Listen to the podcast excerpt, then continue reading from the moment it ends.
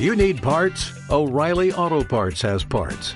Need them fast? We've got fast. No matter what you need, we have thousands of professional parts people doing their part to make sure you have it. Product availability. Just one part that makes O'Reilly stand apart. The professional parts people. oh, oh, oh O'Reilly Auto Parts. ¿Puede ser una charla más?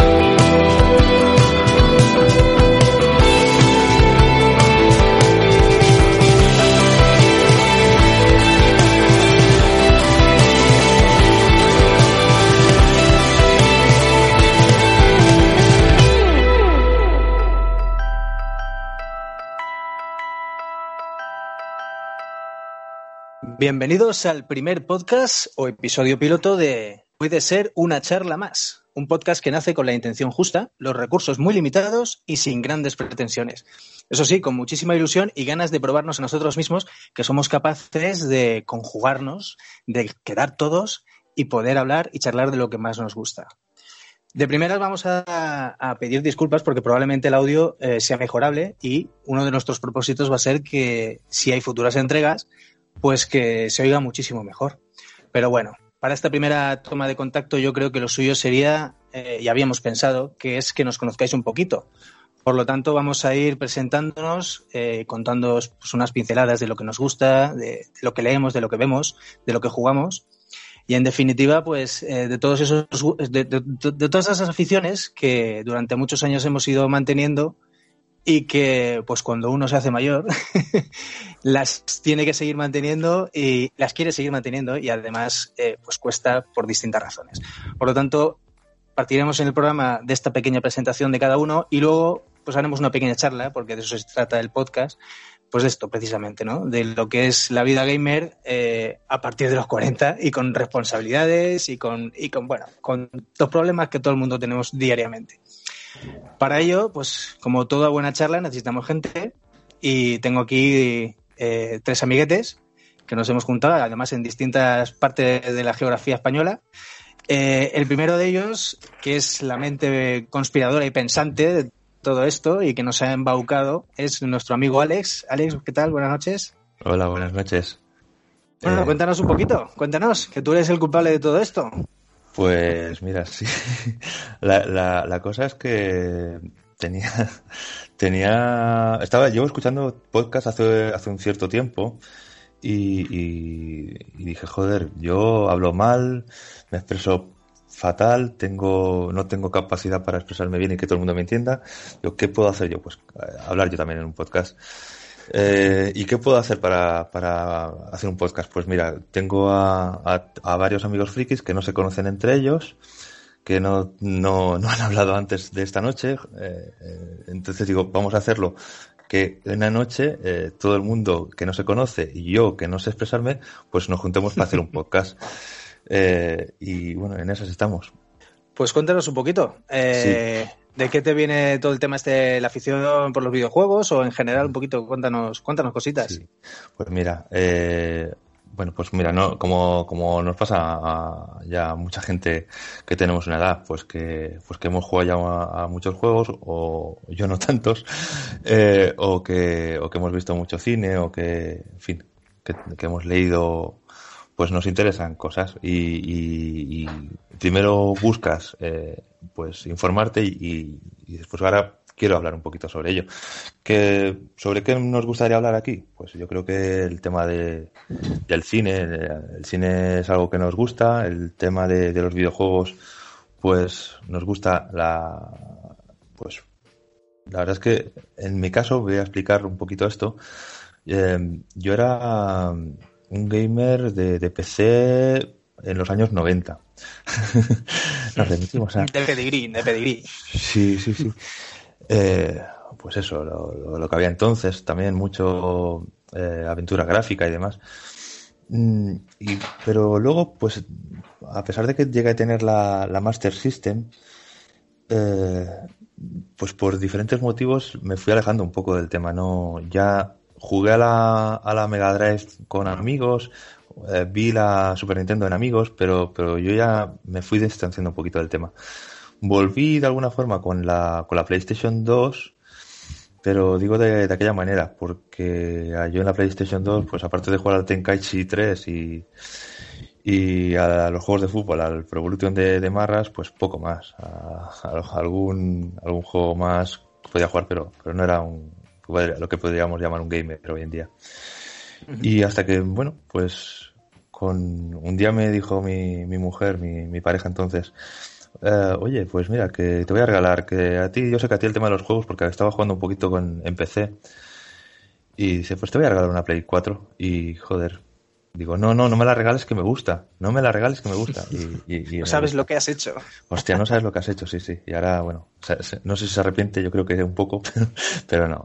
O sea que, que ahora estamos en estas.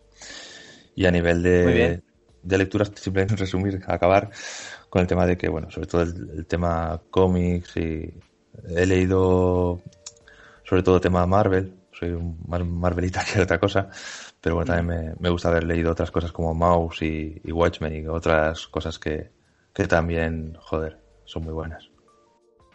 Perfecto, pues mira, el- Ale, yo había pensado que como tú conoces mejor a los siguientes compañeros, eh, te paso tú al que, al que mejor te caiga.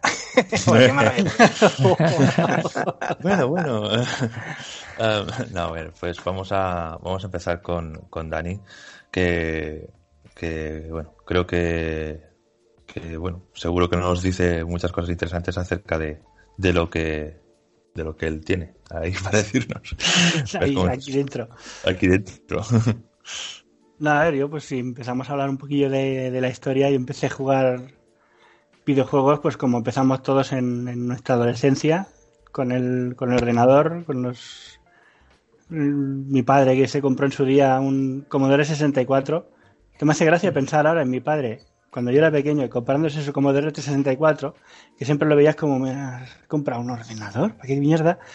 Y, y ahora te, te piensas, te trasladas a ti y dices, hostia, si yo soy mi padre comprándose un- una Play 4, lo que en su día era, oh, me he comprado una Play y era un Commodore 64 con cinta, que madre mía, Mm. pobrecicos.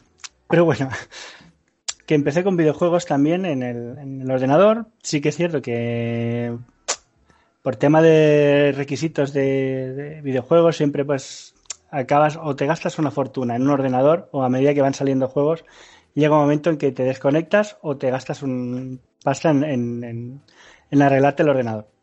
Pues más subirlo de RAM y, y gráficas y toda la mandanga. Y de ahí pues mm, es que lo que me hizo saltar a mí al mundo de la consola. Al final decir, mira, pues, quiero con un trasto y quiera jugar y, y- y sin problemas, enchufar y solo quiero jugar. No, no, no me caliente la cabeza con el, con el tema de, de los requisitos.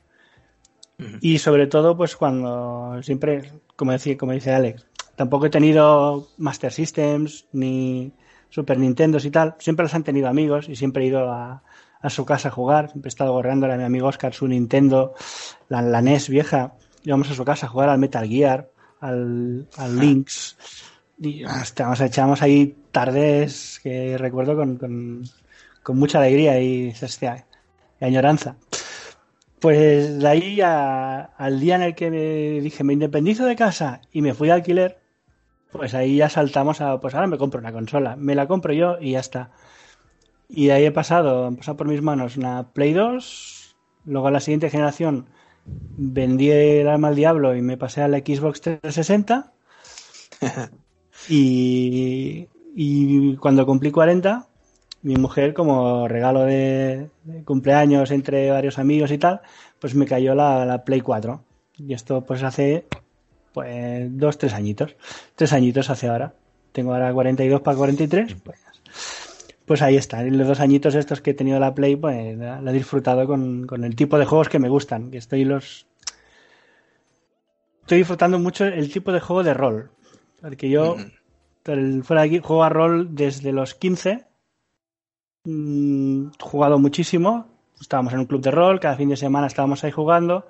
Luego, cuando creces y sobre todo te echas novia y, y al final te casas y tienes hijos, pues es una de esas aficiones que terminan aparcadas y, y dices, algún día la retomaré.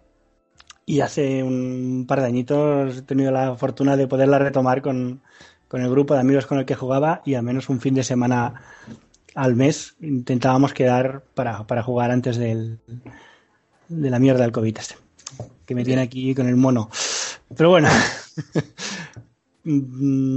pues eso, los juegos que más me gustan en el- en- para jugar en la Play, sobre todo son los de los de rol. Me gustan los, los Skyrims, los Witchers, también los juegos de Rockstar me han parecido brutales. Y también quiero destacar los Mass Effect 1, 2 y 3, que estos, aunque los jugué en la, en la Xbox, me parecen de lo que más he disfrutado en, en cuanto a videojuegos. Sí. Y lo he seguido con los Dragon Age, que también son del el, el 1, 2 y 3, también los he disfrutado mucho. Pero hostia, lo que, lo que, lo que sentí viví con el, con el Mass Effect, que hacía tiempo que no lo, que no lo sentía así. Y ahí he colado ahí una promo de un juego No, para no, hablar más vamos, adelante. to- totalmente compartido, ¿eh? Todo lo que has dicho eh, lo puedo transcribir exactamente igual, ¿eh? Genial, nos vamos a entender. ¿eh? Muy bien. Perfecto, pues queda uno, Alex. ¿Presentas tú? Pues, pues queda José. José, bueno, eh, vamos a, a- a localizar un poco el, a, a la gente, ¿no? Vamos a localizarnos, vamos a indicar un poco dónde somos. Eh, bueno, Víctor eh, lo tenemos ubicado eh, en Valencia. Tenemos a, a Dani, bueno, pues ubicado en, en la provincia de Barcelona.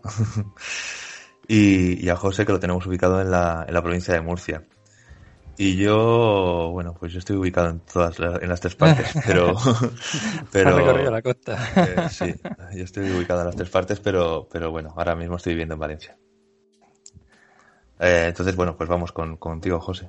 Sí, pues bueno, pues yo conozco a Alex desde hace muchos años, desde la infancia.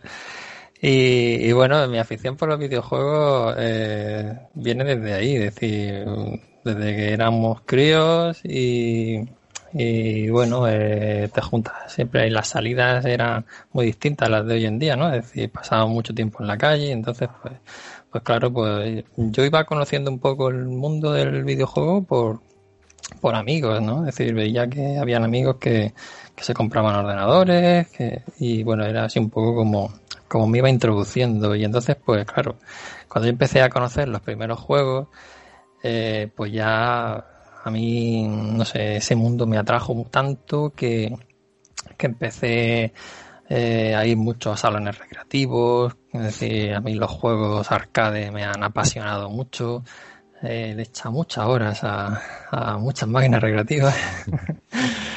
y, la verdad es que ya mm, todo eso eh, pasó ya a acompañarlo mucha lectura de revistas, recuerdo la, la, la PC-manía. eh, eh, Micromanía, ¿no? una revista que me sorprendía por el tamaño que tenía. Pero todo eran juegos de, de PC, ¿no? Y, y entonces, pues, pues bueno, pues eso me fue atrayendo y, y bueno, yo la verdad que mi primera videoconsola fue un Atari 2600 y yo empecé con los típicos juegos de marcianitos, como se llamaban en aquella época, que es curioso, ¿no? Que hoy en día te pones a pensarlo y dices tú, bueno, ¿qué tiene aquellos juegos? Pues realmente es que no tenían nada, eh, simplemente era disparar, conseguir más puntuación y, y ese era el entretenimiento que, me daba que me daba aquello y, y la verdad que era ver unos bits ahí moviéndose pum pum de un lado a otro y era curioso. Eh, sí que sí que he seguido bastante la evolución de, de las consolas y los videojuegos.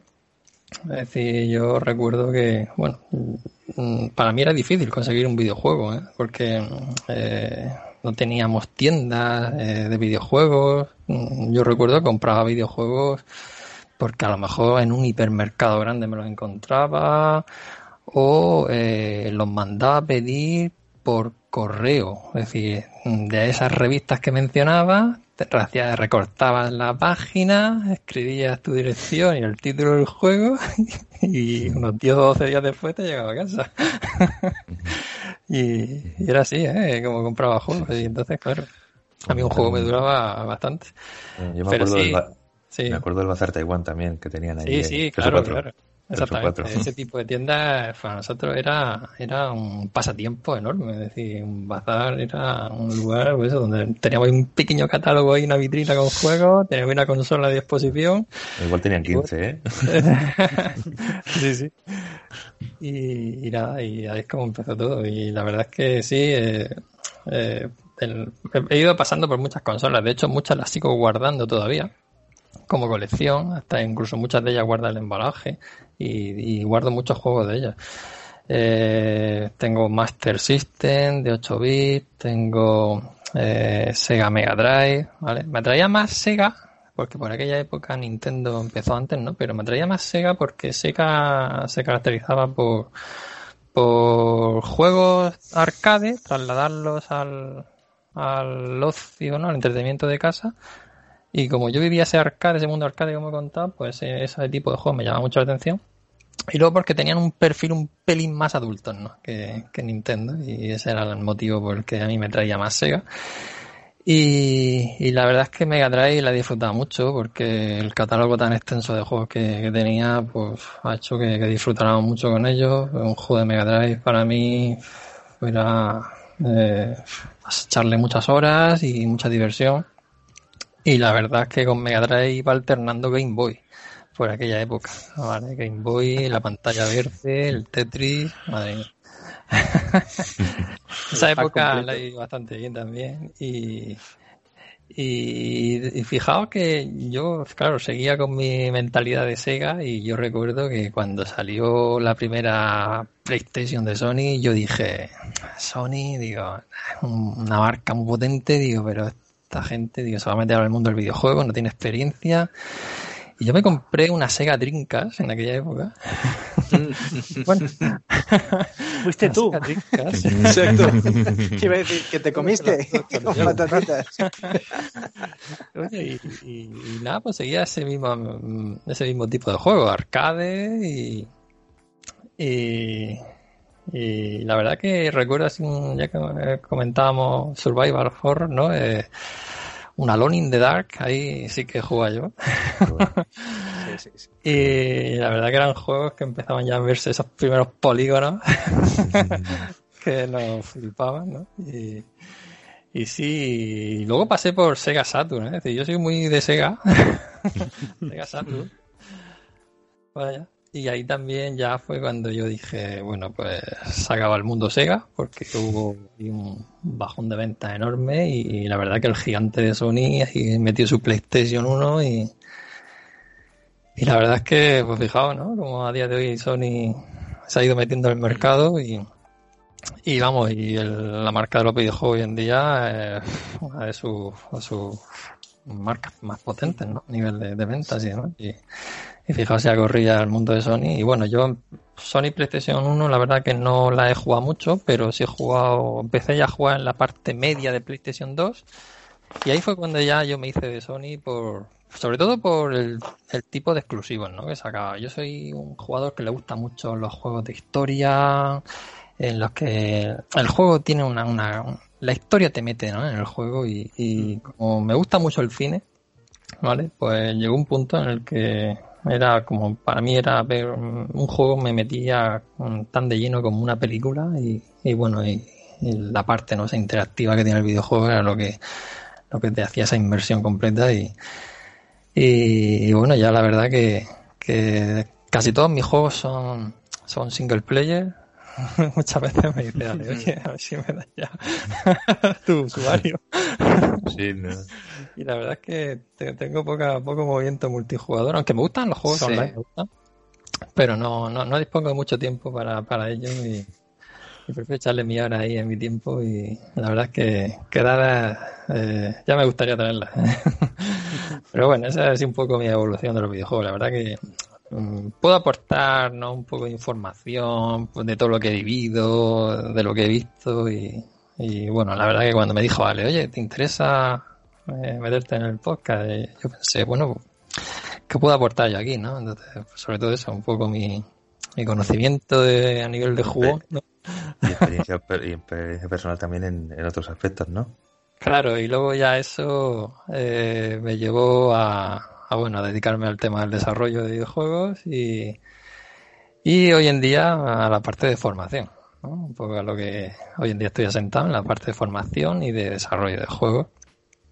Y más de formación, pero bueno, tengo mi, la parte de desarrollo lo llevo más eh, de modo freelance a mi tiempo y, pero sí, eh, la verdad que ha hecho eso de mi, de mi pasión, ha hecho mi dedicación y mi vida y, la verdad es que hoy en día pues vivo de eso y estoy contento. Sí. Muy bien, pues eh, bueno, yo mm, voy a soltar mi parte. No, no he querido hacer aquello de- del burro delante para que no se espante, pero bueno, la verdad es que veo lo que comentáis, pues son casi, no diría que vidas paralelas, pero bueno, pues eso, empezar con el Amstrad en su día, eh, continuar con las consolas de Nintendo, pues ese recorrido que más o menos habéis ido narrando todos, las recreativas y demás, y hasta llegar al punto de, del encuentro con la, con la consola de Sony, con la Play 1, que me pasó un poquitín, como comentaba eh, José, que pues eso, de, hostia, estos que se meten aquí en esta historia, ¿qué, qué- van a sacar de bueno? Y la verdad es que aluciné, aluciné. Yo recuerdo los, las primeras veces que jugué, o la primera vez que jugué el Resident Evil 2, para mí aquello fue algo espectacular. El Metal Gear Solid, el Silent Hill, todos esos juegos para mí me marcaron muchísimo. También soy un jugador de single player total, es decir, valoro muchísimo más la narrativa, incluso que a veces incluso lo pongo por encima de, de los gráficos, porque es que cuando te cuentan una buena historia, hay veces que no es necesario no es necesario que tenga unos gráficos de la leche y para muestra de ello son muchos juegos indies que, que realmente eh, están muy por encima muchas veces en cuanto a narrativa con respecto a los AAA. Y a nivel jugable de, jugón, pues, pues un poco la misma línea que habéis comentado. Es decir, eh, empezar desde muy atrás, dedicándole mucho tiempo hasta que vas avanzando y, y ya tienes menos, pero intenta siempre sacar un ratillo para ello. De otras historias, pues eso, como he comentado antes, pues soy músico y, y bueno, pues tengo mi banda que se llama En Septiembre, aprovecho y meto la cuña. y, y bueno, a nivel musical, pues eh, se puede hablar de, de mucho- muchos estilos, muchas bandas y mucha historia, que eso también es un filón para desarrollar cuando queráis. Y en cuanto a literatura, pues la literatura fantástica. Eh, me encantan mucho también los juegos de rol, como comentaba eh, Dani, y, y bueno, pues imagínate, literatura pues de Joe, Joe Abercrombie, eh, Andrei Sapkowski, que para mí eh, Gerald de Rivia, saga de Gerald de Rivia es de lo mejorcito que se ha escrito, y a lo mejor digo una barbaridad, pero hay veces que la pongo por delante incluso del Señor de los Anillos. Y, y bueno, a nivel de cómics, pues Marvelita de Pro, muy aficionado al cómic desde siempre y flipando mucho con, con guionistas de la talla de Jason Aaron, con Sus Calpet o Jonathan Hitman. O sea, la verdad es que siempre buscando, conforme me he ido haciendo mayor, eh, buscando la narrativa, buscando la historia. Porque muchas veces, eh, pues cuando empiezas con el tema de los cómics, te vas siempre centrando en, en el dibujo que te gusta. Pero luego descubres que realmente el dibujo, sin una base sólida y una buena historia, muchas veces se queda en eso, ¿no? En puro arte, pero sin, sin fondo, ¿no? Entonces sigo mucho, ahora me ha dado mucho por seguir a- al guionista. Guionista y si puede ser a nivel independiente, más. Y todo eso se une, pues eso, con el gusto por el cine, que yo creo que, de cierto modo, en todas las disciplinas eh, es un vínculo común. Es decir, pues el cine, cuando juegas, buscas esa experiencia cinematográfica que aparte te aporte y que te, y te, que te haga partícipe, que eso es lo grande que tienen los videojuegos. Y muchas veces con las novelas te pasa igual, ¿no? Que estás pensando, joder, esta novela es que podría estar perfectamente hecha para el cine y tal, ¿no? Entonces es como un vínculo de unión de todo lo demás. Y básicamente, pues lo que os he comentado, es decir, un poco, creo que todos seguimos una senda parecida que nos lleva, pues eso, a, a cumplir ya una cierta edad y a, a ya, hilo ya con el tema a buscarte las maneras de poder mantener por lo menos la afición.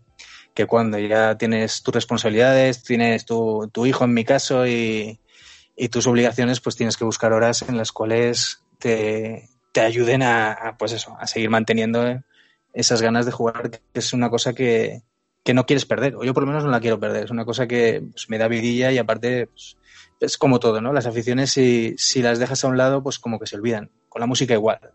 Yo antes, por ejemplo, que empecé con 16 años, pues tocaba en muchas bandas, he tocado muchas bandas, eh, en algunas con ma mayor o menos suerte, hemos salido a tocar fuera, le hemos dedicado muchas horas y ahora pues en la que estoy, pues tienes una hora, o sea, un, un día a la semana en el cual te juntas, grabas, tocas, haces algún concierto, pero siempre presionas para mantener esas aficiones que al fin y al cabo son parte de tu vida y bueno, aunque uno se vaya haciendo mayor, siempre le gusta mantenerlas.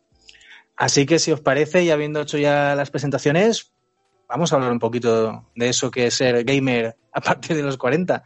¿Cómo, cómo lo lleváis? ¿Cómo lo veis? Con ojeras, sobre todo con, ojeras. es lo que dice, que lo que comentaba la Víctor, mmm, al ser padre, que es que no, a los 40 ya empiezas a tener obligaciones paterno-filiales y, y, ya te limita el horario.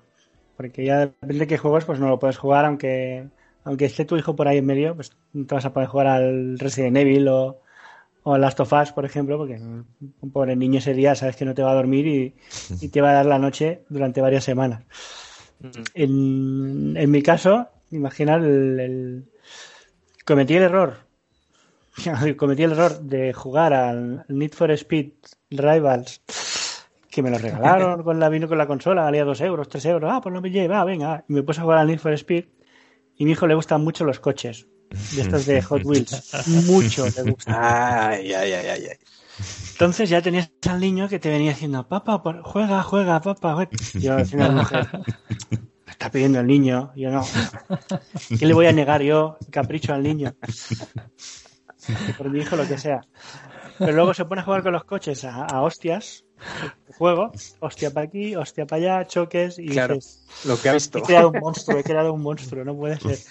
Y, y he tenido que dejar aparcado los juegos de coches hasta que... hasta, hasta, los 18. Adelante, pues, hasta sí, los sí, 18. Yo creo que lo voy a tener A- a aparcado, mí- ni, ni Mario a Kart. mí me ha pasado una cosa, sí, a mí me ha pasado una cosa curiosa con el nano, porque, bueno, a pesar de que mi mujer y yo también, a mi mujer también le gusta jugar, y soy muy jugona de PC y, y juegos online y demás, pero bueno, ella ya lo tiene bastante aparcado. Pero decidimos pues que ahora mi hijo tiene 5 años, va para 6. Pues que de momento no era necesario que nos viera jugar, ya lo pediría él, ¿no? Entonces, pues siempre intento, intento jugar o intentamos jugar eh, horas intempe- intempestivas, ¿no? ¿Qué pasa? Que de repente, no sé si es una cuestión de los genes, pues el chiquillo en YouTube ha ido a parar a Super Mario, a, a, a games, a gameplay de juegos, o sea, y es como, ¿de, de dónde ha sacado esto? O sea, ¿por, qué? Debe, debe llevarlo dentro, le ha salido, ha aflorado, y ahora está, pues eso, que, que papá quiero jugar a Mario Odyssey y, y estamos peleando con él de, bueno, venga, va, cuando cumpla 6, 7 ya podrás, que, el resto- que esto es de mayores, tal. Es un poco contradictorio porque nosotros somos muy jugones, pero bueno, lo hemos decidido así. Pero es curioso que el chiquillo, por su propia, no sé, ¡pum! ha ido a parar a eso. Es muy llamativo. Yo temo, temo el día en que mi hijo descubra la de la- lo que hay en casa metido. Mm. Claro, claro, a mí me pasa igual. descubra ¿eh? los videojuegos. Además, claro, además pregunta, oye, ¿y, y, y tenemos la, la- tenemos la, nosotros tenemos la Wii? No, no, no, nosotros la Wii no la tenemos. Y, y oye, ¿y la. Nintendo? No, no, no. Sí, entonces vas cerrando el armario y bueno, el día que salga todo va a desheredarnos como padres de, de lo mentirosos que hemos sido. Sí, sí, eso es una suerte ¿eh? para los críos que abran el armario y digan, uy, ya no tengo que pedir a papá que me compre nada, ya lo tengo ahí. Sí, así es. Porque claro, una de las cosas que yo con 40 años, ¿no? Siendo gamer, eh, pues eso te das cuenta con el tiempo, es que dices, bueno, pues antes tenía que pedir dinero para comprar un juego. Sí, sí, sí.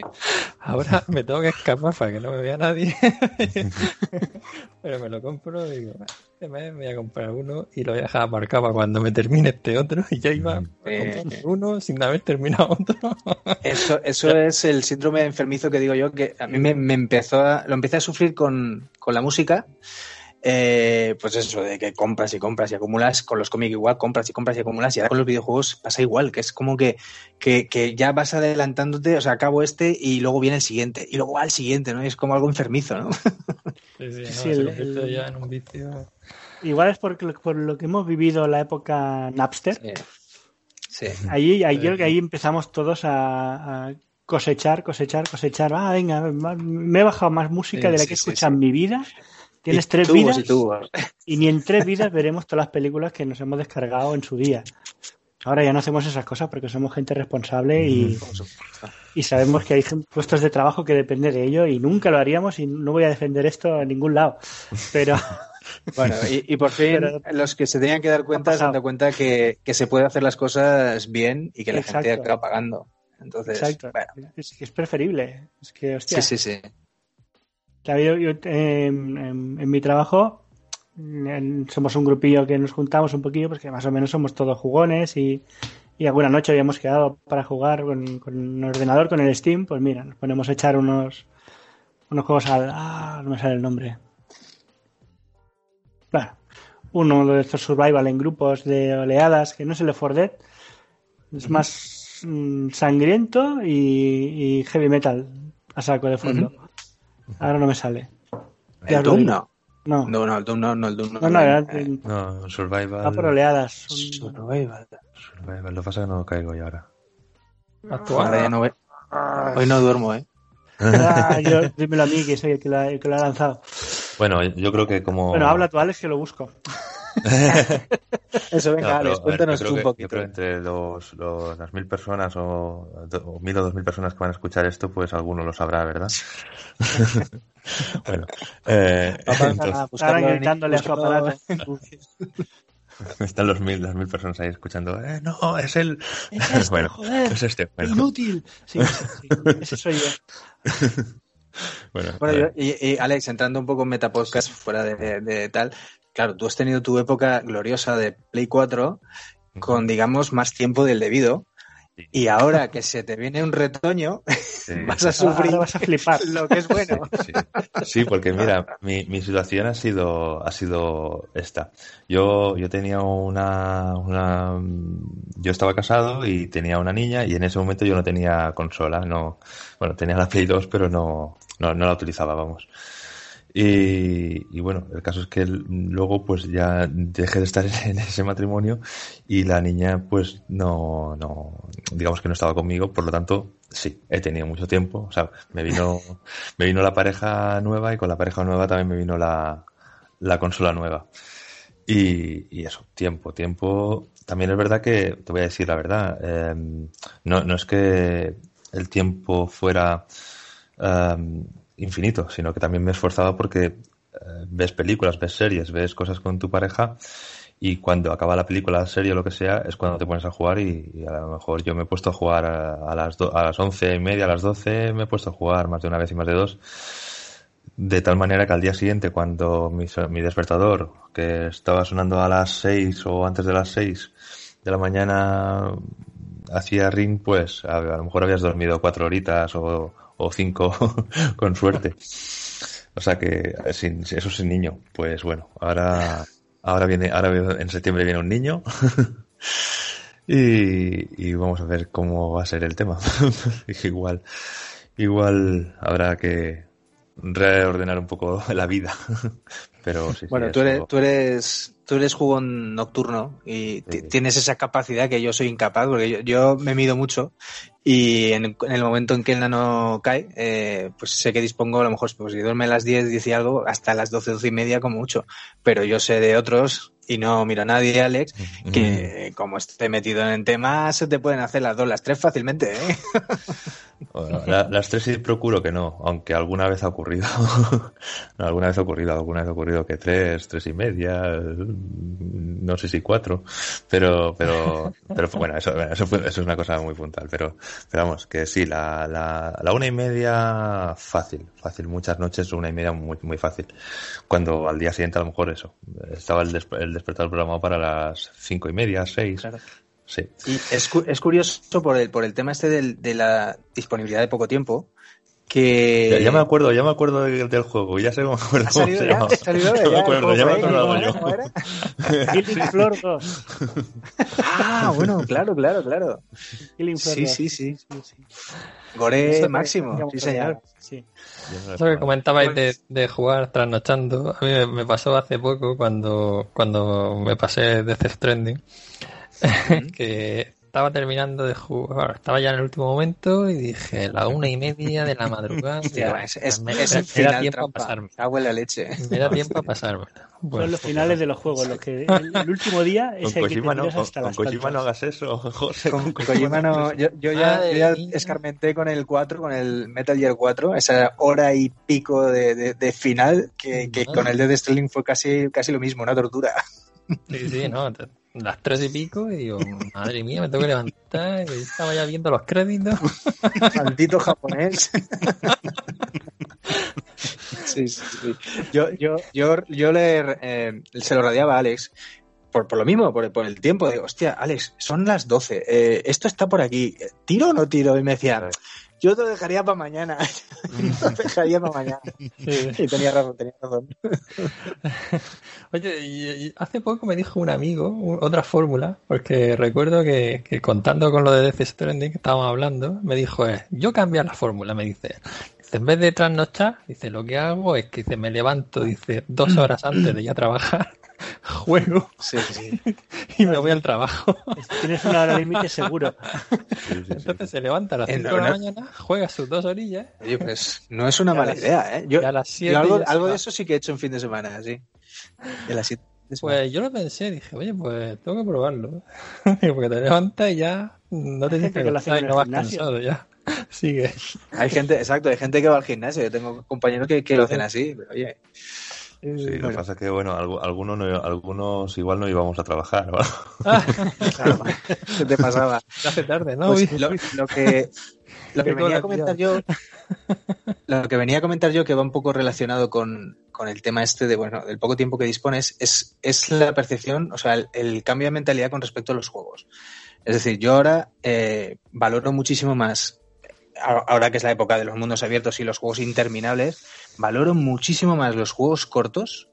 A, a- a lo mejor no entraría en, en como en la época de Play, que a lo mejor eran eh, 8, 10, 12 horas, un Mm. poquitín más extenso, a lo mejor lo que da dura en las sofás, pero el 2, pero, pero más condensado que esos mundos abiertos eternos en los cuales te pierdes en la narrativa porque te pones a hacer mil cosas y en definitiva, como tienes tan poco tiempo, se lo decía a Alex hoy porque tengo una deuda pendiente con el Red Dead 2, que es un juego que me está costando mucho por, por las dinámicas tan lentas que tiene o por lo menos el desarrollo de juego que es, que claro, como yo dispongo de eh, una hora, dos horas, no me da para nada, me da para lo que le decía, para darle de comer al caballo y recoger dos piedras y disparar a los tíos. Exacto. Entonces, valoro muchísimo más los juegos en los que la narrativa está muy condensada, Mm. que son juegos, si, pues, lo que antes se venían a llamar lineales, y, y que me aportan eso, eh, historia, ¿no? Hace poco jugué, bueno, el Hellblade también, o por ejemplo el, el eh, este del, de la plaga de, de ratas. el- Bueno, lo- Ah, me lo he Ah, comprado sí, hace poco. sí. Me lo poco, pues, el. Ese juego, con sus carencias y sus virtudes, me ha gustado una barbaridad, porque tiene una historia muy bien contada, empatizas con los personajes, no es excesivamente largo, entonces ese es el tipo de juego que ahora yo busco. Y, y- Yo ya- y cuesta, ¿eh? Cuesta. Porque ya te he hecho mi parece que justifiquen, sí, parece que justifiquen la, la, la pasta que te gastas en el juego en hacerlo cada vez más grande y más enorme. Si yo, a mí no me importa gastarme 60 pavos, o ya me buscaré la manera de que sea menos, pero, pero que el juego sea más condensado y más directo. Yo por lo menos, con, por la edad que tengo y por el tiempo que dispongo, es, es lo que más valoro ahora. ¿eh? Coincido totalmente con... Me pasa exactamente lo mismo que a ti con el Red Dead. Mm. Ya te, digo, te pones a cabalgar y el caballo acaba estimbado por un barranco el primer puente que pillo, porque me he dormido así. que duermes y dices, hostia, y estás ahí con el tocoto, tocoto, tocoto.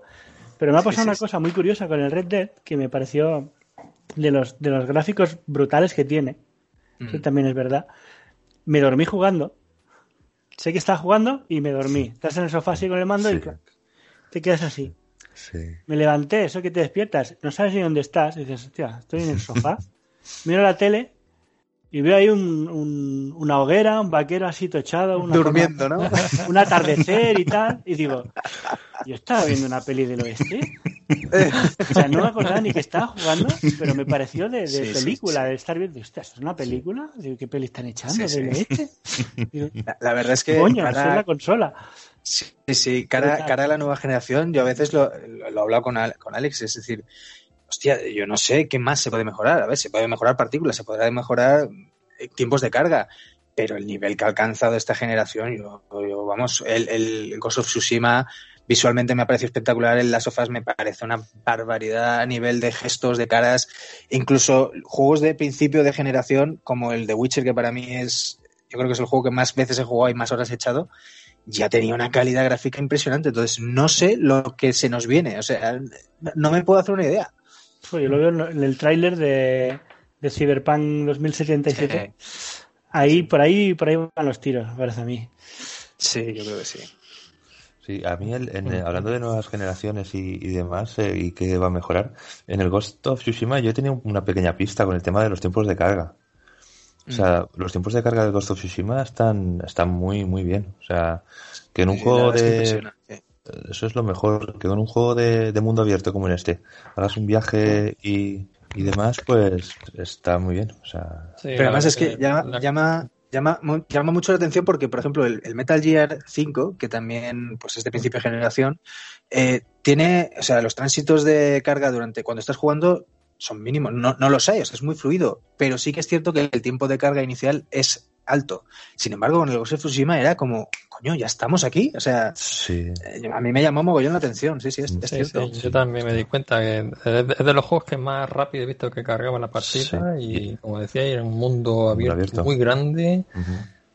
Y, y, la verdad que, sorprende, sorprende ver cómo lo han optimizado tanto. Sí, yo, yo escuché que era un tema de, de que a la hora de los gráficos, y es, además es que te, si te fijas es verdad, el tema de las texturas, no está tan la, la, textura es un poco más blanda o tiene una calidad gráfica más baja que como tienes iluminación el juego pues como que no lo notas tanto tú no lo detectas tanto pero claro hace que el juego pese menos o el tema de carga tiempo de carga mejore tiene todo el sentido del mundo y además está muy bien hecho porque tú tampoco detectas que sea un juego que digas tú, hostia, qué calidad gráfica más baja. Pues oye, no, tiene una calidad gráfica muy, muy, sí, muy aceptable. Yo lo he visto.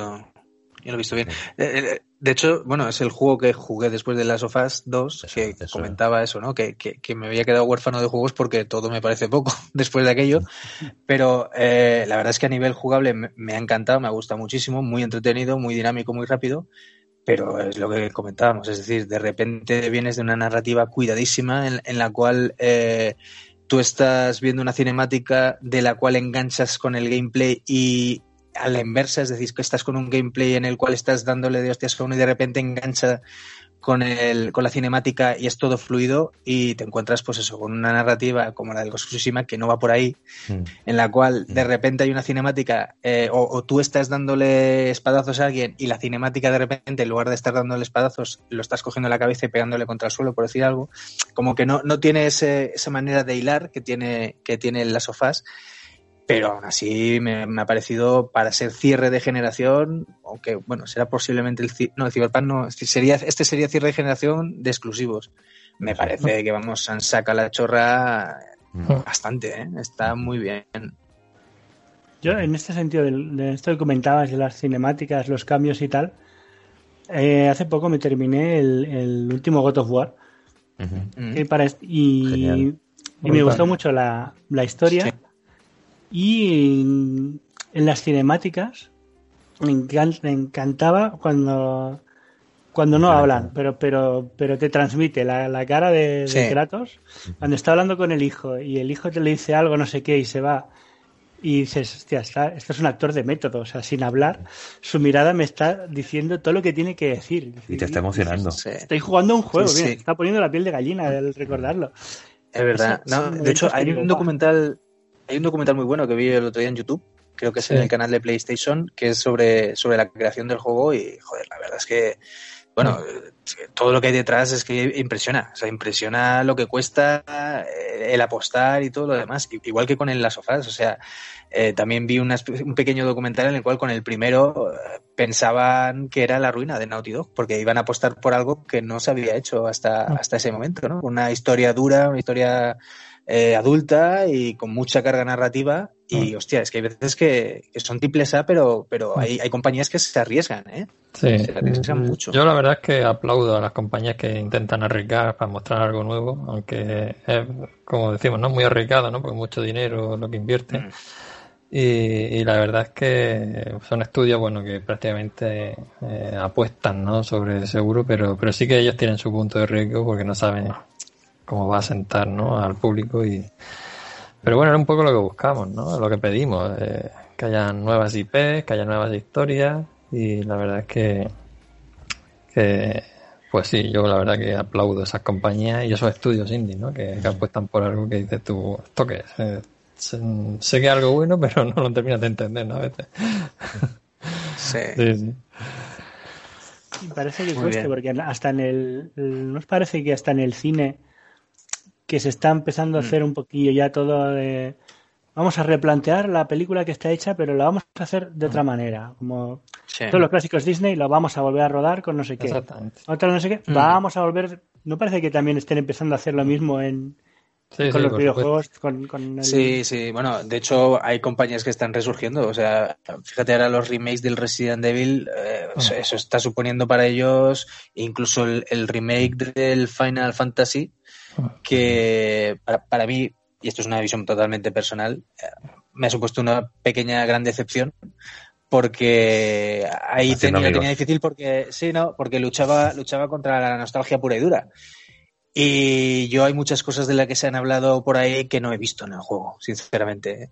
Pero bueno, que, que, que lo que vengo a decir es eso, ¿no? Que las que hay pues, eh, todas estas empresas que ahora a base del remake de lo que estabas comentando, pues están tirando, están tirando hacia arriba. Pero a base de eso, de volver a hacer los juegos que les han dado en su día crédito, ¿no? Y actualizarlos. Entonces, bueno, está bien, pero yo apuesto más por, por la novedad, la verdad, por la IP nueva.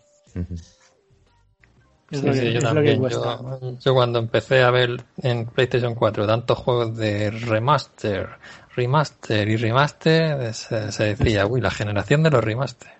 Sí, de verdad.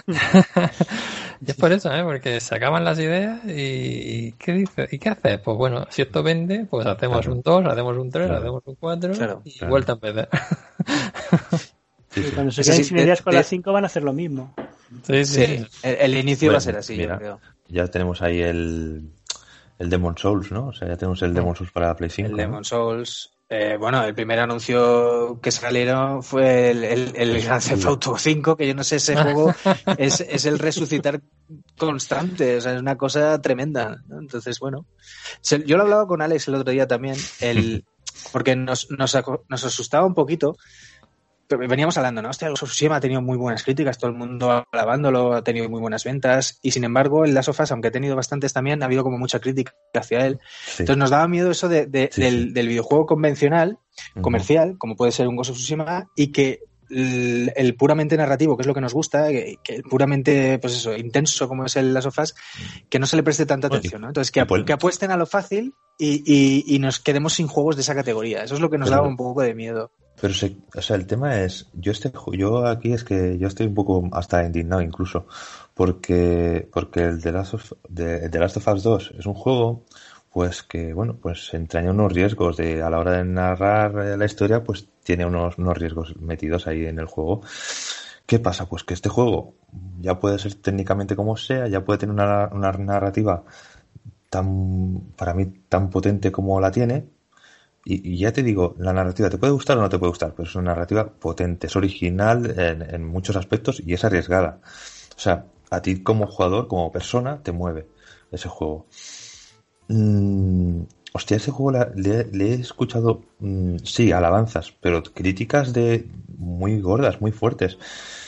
Y en cambio llega el Ghost of Tsushima, que joder, que hemos- aquí hemos hablado bien de este juego, ¿vale? Eh, es un juego divertido, es un juego que está muy bien, que tal, pero, pero yo no le he visto a nadie que le dé una leña a este juego porque, pues porque a nivel narrativo, pues oye, pues vale, pues me pones una historia para que el juego luego yo esté jugando y me esté divirtiendo con él, con las espadas, pero y que y bien ambientado en un mundo donde que a todos nos atrae, que puede ser el tema de los samuráis y demás. Pero, joder, la historia, pues vale, pues, pues te acompaña, te Eh, es, lleva. es un poco, pero, pero- eso es un poco, eh, Alex, como, como lo que hablamos también con el Death Stranding. Es decir, a lo mejor es porque vienen de donde vienen y son quienes son los que lo hacen, pero con el Death Stranding igual, le han caído por todos los lados. Luego las ventas no han sido las que se esperaban. Pero bueno, a mí entiendo me parece un juego, Sí, sí, pero, pero aún así me parece un juego que narrativamente está muy bien, que, que lo que comentaban an- lo que comentábamos antes de, del. God of War, que, que, que, que te, joder, a mí me, a mí había, había partes que me destrozaban, o sea que era decir, hostias, Ujú. qué, qué intensidad, qué, qué, qué sentimiento, ¿sabes? Entonces, Sí, sí. son esos tipo, esos tipo, ese tipo de juegos que parece, me, me da la sensación de que pues que no son populares, es decir, que, que sí que tienen ventas, pero que en definitiva los estudios a lo mejor apuestan más por lo más fácil, lo más sencillo, lo que pueda vender más, ¿no? Entonces, Sí, no lo sé. Ese es el miedo que tengo yo. En, en- en, por ejemplo, con el Death Stranding, ¿cuántas veces no he escuchado yo? Uh, yo este no lo toco ni con un palo. O sea, Sí. y dices tú, joder, pues, oye, pues no sé, pero, pero con un palo yo, yo a ver, te- entiendo, yo no te lo voy a recomendar, yo no te voy a decir, juega al Death Stranding sí o sí, porque tienes que jugarlo, porque es, no te lo voy a decir por qué, pues porque es un juego con unos ciertos riesgos. Y esos riesgos, pues yo no te voy a decir, gástate 60 pavos o, lo que sea, que no te voy a decir que te gastes esa pasta para, para un juego que a lo mejor luego no te va a gustar. Pero, hostia, mm, yo, pues si puedes, sí. Si lo tienes ahí a la mano, joder, tócalo, claro que sí, y, y juégalo. Y a lo mejor te enamoras de ese juego, porque ese juego tiene una serie de defectos, pero tiene muchas virtudes y unos riesgos que, que joder, que merece la pena ser jugada. Merece, merece ser la pena, la Bueno, pena a, lo- a los gustos colores. También Claro. a un compañero de, claro. de trabajo mm, me decía que juegos como el Death Stranding o otros así no le gustan nada porque él lo que quiere es jugar, disparar y pegar tiros y a la que una cinemática se le alarga más de Sí. más de 30 segundos dice que ah, se aburre, que esto es de nervioso que tiene que estar haciendo tres cosas a la vez Mm. y, y no es el perfil del jugador de ese tipo de juegos. Claro. Sí, Yo- Claro. Es, el- lo que dices, tú, es el tipo de jugador que seas, claro. Claro, yo cuando, cuando me decía esto, y yo estaba jugando al, al Red Dead Redemption, me decía, pues, de, pues no juegues a este. Digo, este no juegues porque este, Claro, este es Ni como un bourbon.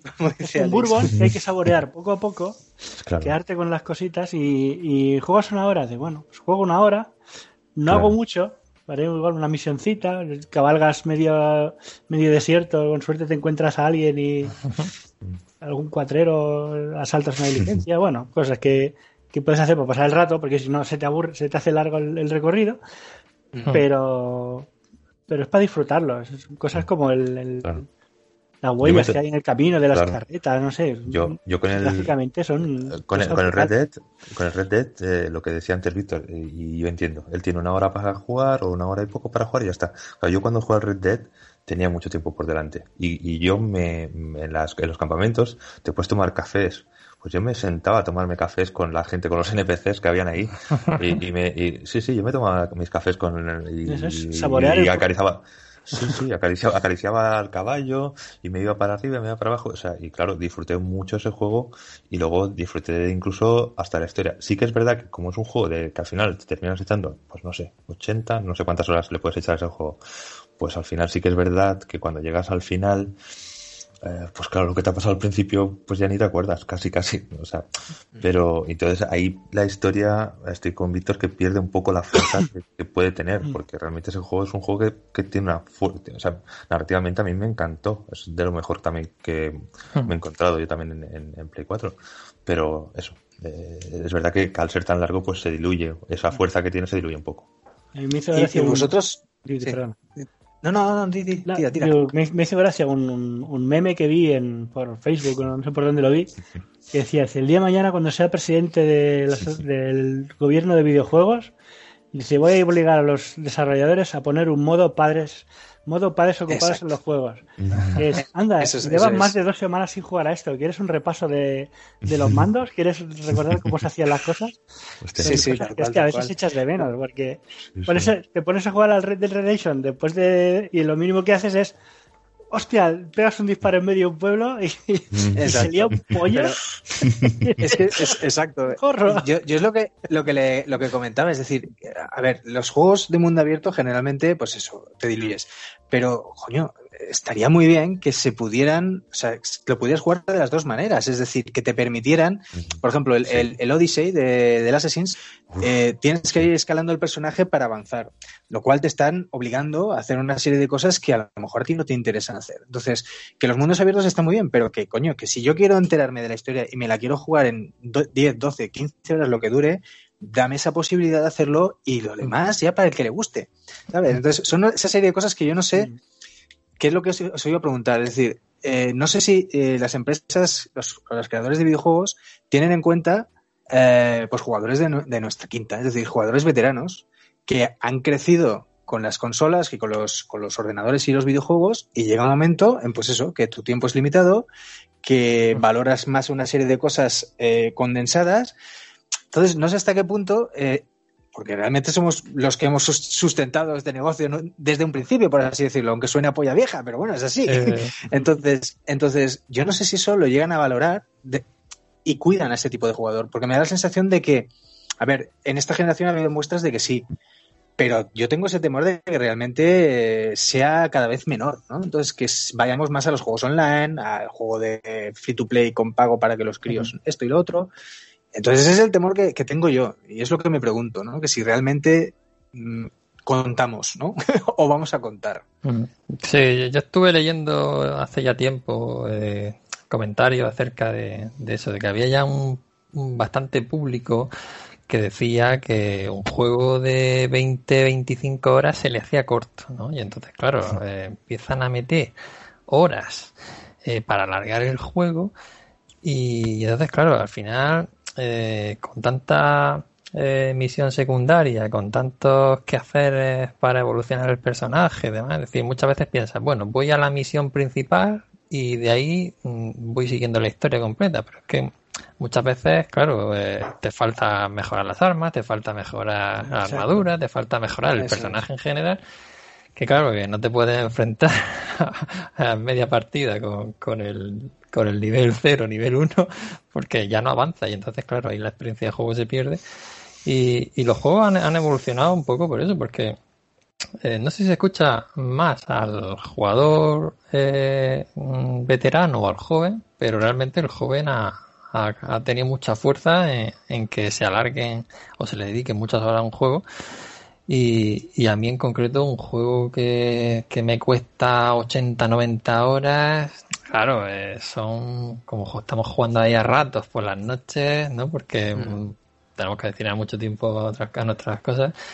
Pues sí, eh, se te hace muy largo y la verdad yo también intentaba eso, ¿no? Eh, buscar juegos con historia y, y decir, bueno, yo fijaos, yo a Red Dead Redemption 2 no lo he jugado todavía porque lo tengo ahí aparcado para, para cuando tenga tiempo, le voy a echar un ratillo, pero que va, no... Estoy con of Tsushima y, y, y ya tengo bastante por, por un tiempo, ¿vale? Entonces tengo ahí pendiente otros juegos ahí de, de menor duración que, que sé que me van a llenar mucho y, y está en ese rango de tiempo que yo necesito y, y, Claro. y- y bueno, y la verdad que eso, que no sé, no sé si se escucha tanto al, al jugador más veterano, ¿no? Pero la verdad que el que pide más horas, ese está teniendo, está teniendo su éxito. Yo creo que las empresas sí. enfocan mucho al... al- No, no- no creo que estén acostumbradas al, al jugador veterano de mediana edad, porque no hasta ahora no hemos existido. Digamos, los jugadores de mediana edad hasta ahora no, no estábamos, era- éramos todos jóvenes y, y el mundo videojuego va para los jóvenes y va, va, va. Ahora lo que se lleva es el el, el pay, to win, ¿no? El pay to bueno, Sí. se lleva otro tipo de negocio porque los jóvenes se enganchan a esto y vamos a comprarle skins para jugar al Battle Royale, vamos a jugar de esto, vamos a Que, comp- que además están eso ahí es lo que leí, pasta. leí yo hace poco que Konami se, se, ha, o sea, se ha dilapidado ella sola, o sea, no es que se haya dilapidado, sino se ha ido a ese tipo de negocio y sintiéndolo mucho, ni Silent Hills ni Metal Gear, se van a juegos de móviles, juegos que les den renta y free to play y todo este rollo y se olvidan de, de lo que les ha mantenido todo este tiempo. Es que es, es, es que es un poco decir, joder, Lo qué mal, ¿no? negocio.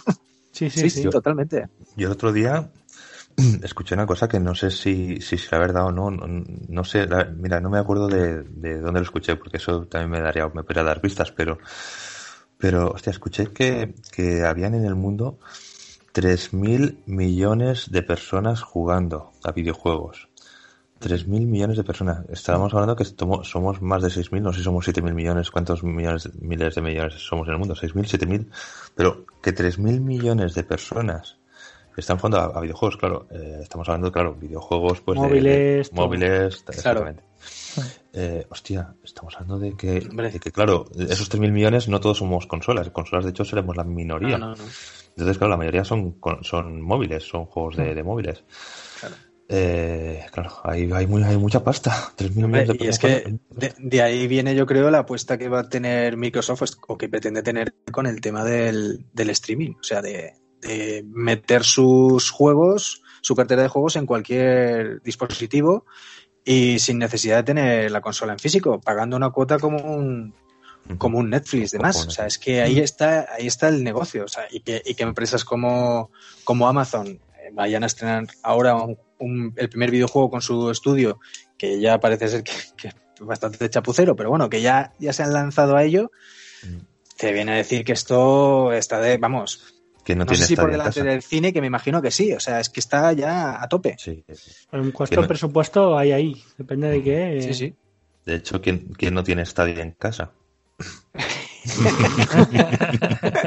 Ese silencio incómodo. Ese silencio incómodo. Mira, que, yo- fijaos que mucho eh, el jugador ya ha evolucionado tanto, es decir, que ya, eh, yo recuerdo que antes se decía, eh, está el jugador casual, ¿no? Que juega así de vez en cuando, echa su ratillo y demás, está el jugador hardcore, ¿no? Que, que es el Mm. que echa horas y horas. Y es que si os dais cuenta ahora la, la diferencia, los tipos de jugadores que se han, que se han añadido, ¿no? Es decir, está el, el, el jugador que le gusta ver cómo otro juega. sí. El jugador que, que, bueno, muchas veces lo definen como entusiasta, ¿no? Es decir, que un poco ahí que tiene ahí, se mantiene un poco ahí con esas tendencias, ¿no? De, del día tal y, y poco más. Luego está el jugador mm, de palomitas, ¿no? Que está ahí comiendo, comiendo palomitas, pero realmente no juega. Y claro, el, el de móvil es ese, ¿no? Es el jugador que, Sí, sí. a lo mejor va en el metro, va en el autobús, eh, al trabajo y, y juega al juego que, que- que requiere cinco minutos y punto, y lo deja. ¿Vale? A mí me, me llamó, sobre eso que dices, me llamó muchísimo la atención. Eh, hace poco fui a, a- a un fisio, que voy siempre, además es un chaval, pues yo creo que es un pelín más joven que yo, pero bueno, el chico me dijo, yo es que no juego, ¿no? Pero me encanta ver gameplays en YouTube. Claro. Y yo me quedé diciendo, hostias, pero, y no te, no, no, yo no tengo ni consola, pero hostia, vi el otro día que habían sacado, no sé qué juego estuvo bien, eso sí, el God of War, y coño, y me puse a ver el gameplay y me tragué el juego entero, y dices, coño, es que hasta, hasta ese punto, ¿sabes? O sea, es, Sí, es sí. tremendo. Mi sobrina Sí. de 18 años se, ha- se ha comprado un ordenador que, madre mía, qué pepinazo que se ha comprado, ya casi de, de semiprofesional, pero ella lo que le gusta es mirar vídeos de gameplays del GTA. Con mods y mierdas de estas y... y- y tú, se ha joder, metido, macho. Facebook se ha metido un montón en, en este tema, ¿eh? Porque yo a mí ya, a mí ya me sale en Facebook eh, cosas de, o sea, de hecho Facebook como red social al, al parecer está muerta, bueno, es, es un, se dice que ya está muerta o está, no se utiliza, pero a nivel de gameplay, de gameplays de juegos, pues es una de las potencias Mm. que hay a nivel de, de visualización de, de, de gameplays, de, o sea que, Mm, mm. o sea, Sí, o sea No, que- y la cantidad, la sí, la cantidad de canales de YouTube que hay de gente. Yo, yo sigo un par, yo sigo, por ejemplo, al, a- al Ravenant este, eh, y sigo, sigo un par que, que es que realmente, porque hay tipos y tipos de gameplay. Es decir, hay gente pues que, en el caso de- del chaval este, es que yo flipo cómo juega. Si apartas ciertos comentarios que, bueno, ni te van ni te vienen, me imagino que vendrán por la edad o por la, lo que sea, pero, pero la manera que tiene el jugar es, de- es una pasada, ¿no? Entonces, tienes gente que, aparte que está ganando mucha pasta con el tema este, que se dedica de pleno. O sea, se dedica de pleno a sacar gameplay, gameplay, gameplay. Y oye, pues hay veces que da gusto hasta verlo, ¿no? Y luego, Mm, dedicadas al mundo de videojuego, el DioScript, por ejemplo, o gente que hace análisis de una manera más cinematográfica, pues también, tío, o sea, quiero decirte que se rellenan muchos huecos el, el tema del videojuego ya a nivel general, o sea, Mm. está Sí, a la orden del día. Hasta Yo veo uno- Amazon, ¿no? Ha sacado su, Sí, sí. su estudio de juegos y hace desarrolla juegos para, para Facebook Y, y entonces son eso, son juegos sociales y, y la verdad es que eh, ya empiezan a, a crecer no solamente como lo que en un principio era Facebook, ¿no? Para temas sociales y demás, sino es que ahora ya se han metido de lleno en la industria del juego y, y ya no solamente tienen sus visualizadores, ¿no? Sus zonas de, de streaming y demás, sino es que es que desarrollan juegos para, para compañías de juegos. Yo, Amazon ya empezó, mm, empezó como ven- vendiendo libros por internet Sí, sí. Y pues, so- solo con la calidad que tienen en Amazon Prime en la- Mm, de, de sí, vídeos de series y tal, ya Sí, sí, producidas las por ellos series, y tal, eh, que dices, Sí, sí, sí. y, y porque te lo damos de regalo, ¿eh? Esto. sí, Tú sí, sí. dices, Yo, yo, yo es una sí, cosa que se, se me sigue escapando y muchas veces lo, lo hablo con, con- con conocidos de, yo no sé, eh, la Netflix, Amazon Prime, de qué, o sea, realmente da, da tanto la- las cuotas que se pagan, que, a ver, somos mucha gente viéndolo, ¿no? Pero, pero las producciones que tienen tan altas, yo, ¿de dónde sacan tanta pasta esta gente? O sea, no sé, me, Sí, me sí. llama mogollón la atención, es, es impresionante. Sí. Yo, bueno, yo, yo es que antes has, has nombrado una, una serie de canales, Víctor. Yo, yo hay uno que, que veo que se llama Aquiles Prime, Aquiles Prime eh, Games. que No, es saques nuestras, no saques nuestras mierdas, que tú me líes para cosas. No, tenemos, él tiene su canal de YouTube y yo el mío, y básicamente es para grabarnos gameplay chorras y pasárnoslos uno a otro. Y de vez en cuando te encuentras algún vídeo que hemos hecho que dices, 200 visualizaciones, pero ¿quién ha sido el pobre desgraciado que ha ido a parar? Yo, claro, sí, sí, sí, sí. Sí, sí, además hay algunos vídeos que dices, porque que lo- los subimos en plan, para, para, yo me los subo para que dentro de un tiempo, dentro de X tiempo, pues recordar que he jugado ese juego y que me, lo paso bien, en- me lo pase bien en ese juego. Y que básicamente me lo recuerdo, me lo bajo para mí. Pero luego te encuentras que tienes un vídeo que tiene casi mil visitas de, de ese juego y dices, "Eh, mil personas han visto mil personas este vídeo que ¿Qué ha pasado aquí? Gra- gracias, gracias por, gracias por todo. Sí, sí, sí. Así empezó el Rubios. Míralo Sí, ahora, Hostias, ya te digo. Sí, esa gente empezó un poco así, sí. con gameplays. Gameplays y diciendo chorradas. Y, sí, Diciendo sí. chorradas, sí, sí, con el Skyrim Vale, y mierdas así. sí. Hombre, ellos se lo ocurran más de lo que me lo ocurro yo. Ellos se lo ocurraron más. No, no, pero los vídeos, los vídeos iniciales, eh, ya te digo que, pues, como puede ser tú jugando un juego y diciendo chorradas mientras lo juegas, que luego ya el chaval fue editando y haciéndolo y tal, pero en un principio era eso. O sea, bueno, Sí, sí. Fue de los primeros. Entonces ahí, pues mira, Sí. se llevó el gato al agua. Una forma más de vivir hoy en día. Eh, alucino, alucino, alucino con, con la bola que, que ha creado el, el, el pavo este. sí. Sí, bueno, él y, y otros también extranjeros. Sí, sí. Él y Sí, otros Tienen, este, tienen hasta su propia serie. Tienen su propia serie en Movistar Eso es de dibujos. sí. de dibujos animados. Alucino. Sí, sí. Sí, ¿no? Y, a- y, y luego a, a tus hijos le vas a preguntar, ¿y tú de mayor qué quieres ser? Pues dice, dirá, no sé si quiero ser abogado o youtuber. O sea, Sí, sí. ¿sabes? Que, que habrá que... bueno, ya, de- Sí, sí, o sea, sí. eso ya eso ya está ahí. Eh, niños Mm. que les preguntas y, y quieren ser youtubers, eso está Ahora, ahí. Al, Antes no, queríamos ser futbolistas, ahora Sí. quieren ser youtubers. Bueno, Sí, Sí, sí, total. Sí. Sí, bueno, si te dan la misma pasta y, y Que, no... que por otro lado, yo muchas veces lo pienso y, y, o sea, el estrés que tiene que ser generar contenido continuamente y mantenerse ahí también, de- a ver, deben de estar, ganar mucha pasta, pero debe de ser duro, ¿eh? A nivel Sí, de coco, ¿eh? O sea, Sí, Sí, hay, hay, hay, hay centros en Madrid eh, que tienen estudios para crear eh, jugadores, eh, streamers, youtubers, ¿no? para que se dediquen a eso y, y tienen muchas asignaturas de psicología y similar, ¿eh? es decir, te, tienen que amueblar bien el coco porque sí, ¿no? son, son muchas cosas Oh. las que vive. Sí, gente como el Ibai, que ahora está también encerrado ahí, quiero decir, que, que el tío eh, se lo pasa bien haciendo lo que hace, pero hostia, tienes que estar ahí haciendo lo que hace tantas horas y tantos días seguidos. O sea, mm, todos los días se hace su, sube su, su directo, porque antiguamente con, con el YouTube eh, tú podías grabar en un día tres vídeos y a lo mejor, pues eso, los programas, uno para un día, para tres días y, y ya está. Y durante dos días igual te puedes tocar los huevos, pero pero cuando eres streamer y estás todos los días ahí delante de la cámara, ahí no hay tu tía, no hay excusa. que no es el mismo, el mismo tipo de youtuber, el, el streamer, que voy a estar, voy a retransmitir dos horas de juego.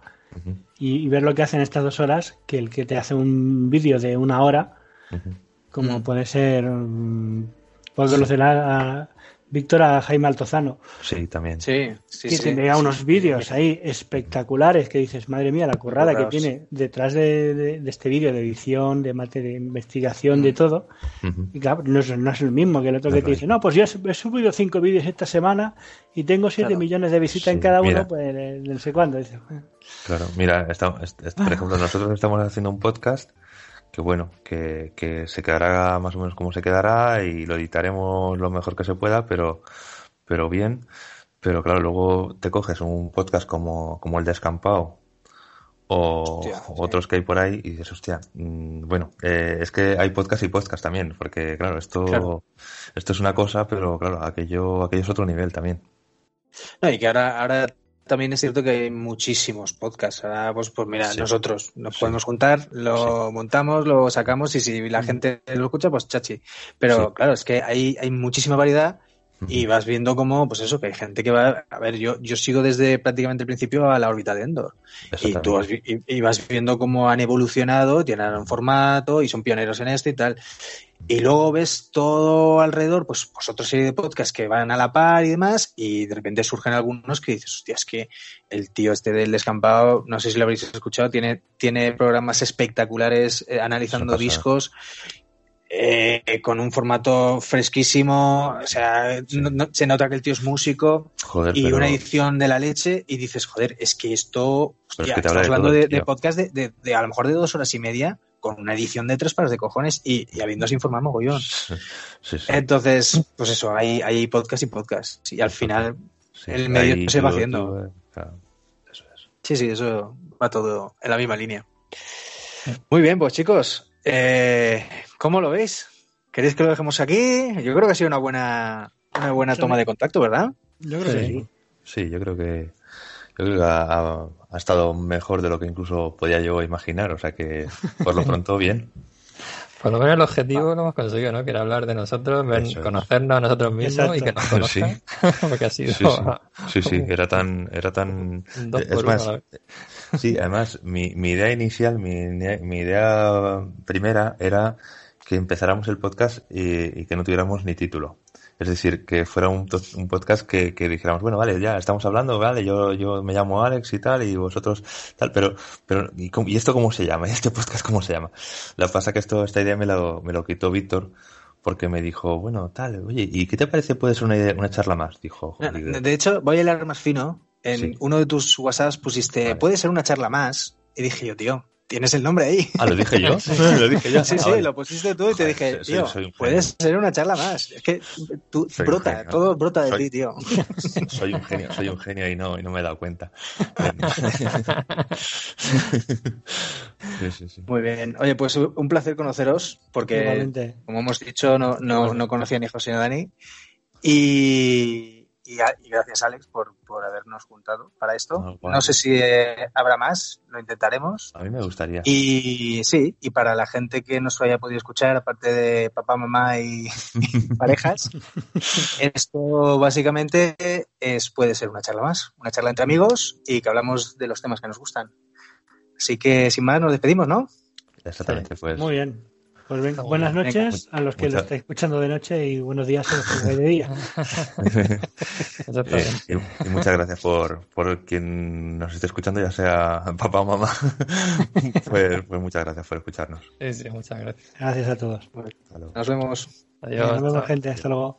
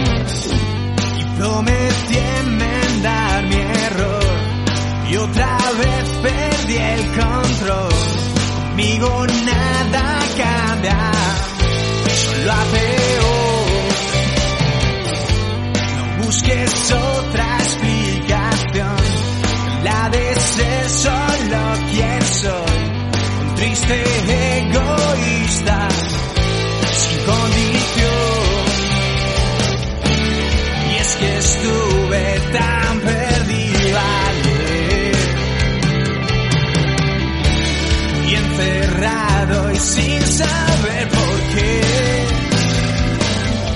Pero hoy todo es tan distinto ayer.